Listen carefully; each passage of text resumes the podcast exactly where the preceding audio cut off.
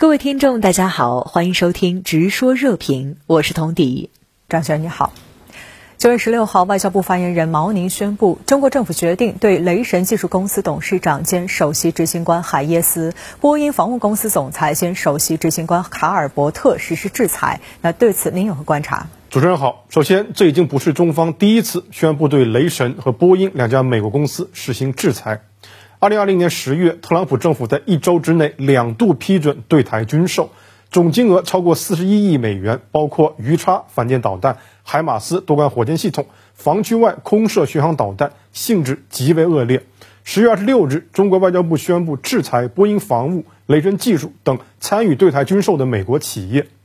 二零二二年二月七日，美国国务院批准对台湾购买的爱国者防空导弹进行直接技术支持。二月二十八日，中国政府援引反外国制裁法，对长期参与对台军售的雷神技术等美国军工企业予以反制。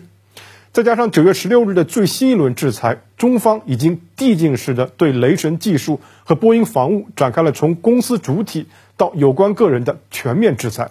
那制裁内容包括哪些方面呢？根据反外国制裁法，中方可以采取的制裁措施包括三类：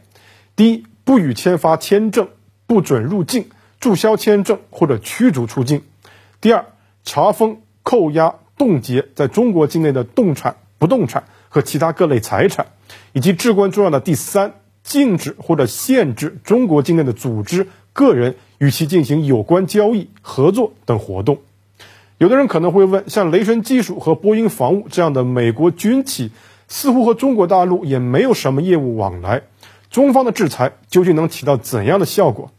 事实上，我注意到一众美国媒体也正是以类似的心态进行冷嘲热讽。但不要忘了，制裁作为一项政策工具，有两个目的：第一是报复，也就是反制，通过施加伤害来迫使对方更正错误的决定；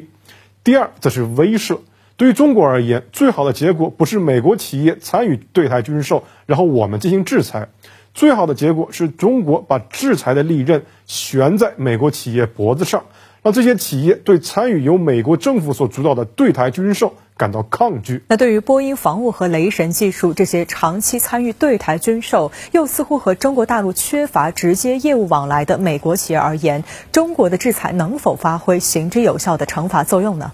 这是个好问题。就算是波音防务和雷神技术。他们对于来自中国的制裁也不是无懈可击的。雷神技术本身和波音防务所属的波音公司本体都有着大量的民用业务，尤其是在民用航空器领域。而中国则是全世界第二大民航市场，同时也是全球最为蓬勃发展的民航市场。以我们比较熟悉的波音公司为例，中美贸易战之前，中国是波音商飞海外最大单一市场。市场总额仅次于美国本土。二零一二年到二零一七年，中国市场连续六年占据波音商飞全球交付量百分之二十以上。二零一七年更是超过百分之二十六。当年波音公司每三架七三七客机中就有一架交付中国的航空公司。志得意满的波音公司当时宣称，未来二十年中国市场的商用飞机采购价值在一点五万亿美元以上。二零一七年，时任总统特朗普访华之际，中美签署三百架波音飞机的大订单，然后就没有然后了。贸易战伴随着七三七 MAX 停飞事件，波音已经超过四年在中国市场没有得到任何订单。二零二零年，波音全球交付数量减半，市值蒸发过半，全年亏损近一百二十亿美元。再加上新冠疫情带来的经济衰退，波音采取了史无前例的大规模裁员计划。二零二二年，随着737 MAX 客机的安全性重新获得认证，波音公司好不容易喘了口气，有望扭转数年来的下行趋势。波音也一如既往地将希望放在了中国市场上。波音在本年度的发展报告中指出，到二零四一年，中国市场将占据全球新客机交付量的百分之二十一，因此中国被波音认为是未来业务发展的关键。但是，波音飞机寄希望于中国市场的同时，波音防务却参与对台军售，哪有这种便宜占尽的好事呢？波音防务和波音飞机之间的关系实际上是很模糊的。某种意义上，波音离不开中国市场，而中国市场完全可以离开波音。二零二二年七月，中国向欧洲空客购买了二百九十二架客机。数据显示，波音在中国的市场份额，未来数年将由此前和空客一半一半降至百分之四十甚至更低。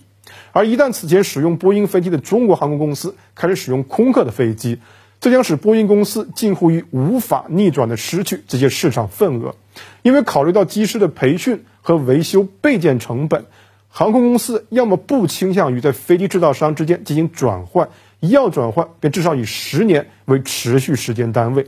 更不要说 C 九幺九等中国造大飞机也即将交付。说波音不着急，谁也不信，因为想要拿回失去的市场是极为困难的。如果波音不想要这样的未来，就有必要在对台军售问题上做出某种自我救赎。如果波音想继续从中国市场获利，就要思考一下自己对于推动中美关系走在正确的轨道上可以发挥哪些作用。无论如何，没有任何企业可以一边侵害着中国人的利益和尊严，一边还赚着中国人的钱。